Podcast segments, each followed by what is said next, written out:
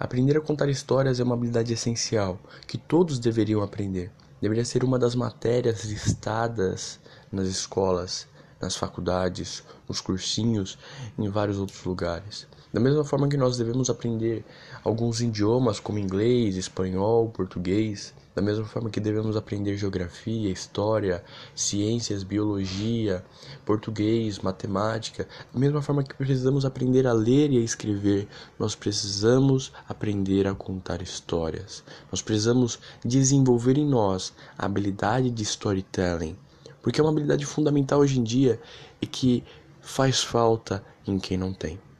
Segue a dica, tamo junto e até o próximo episódio.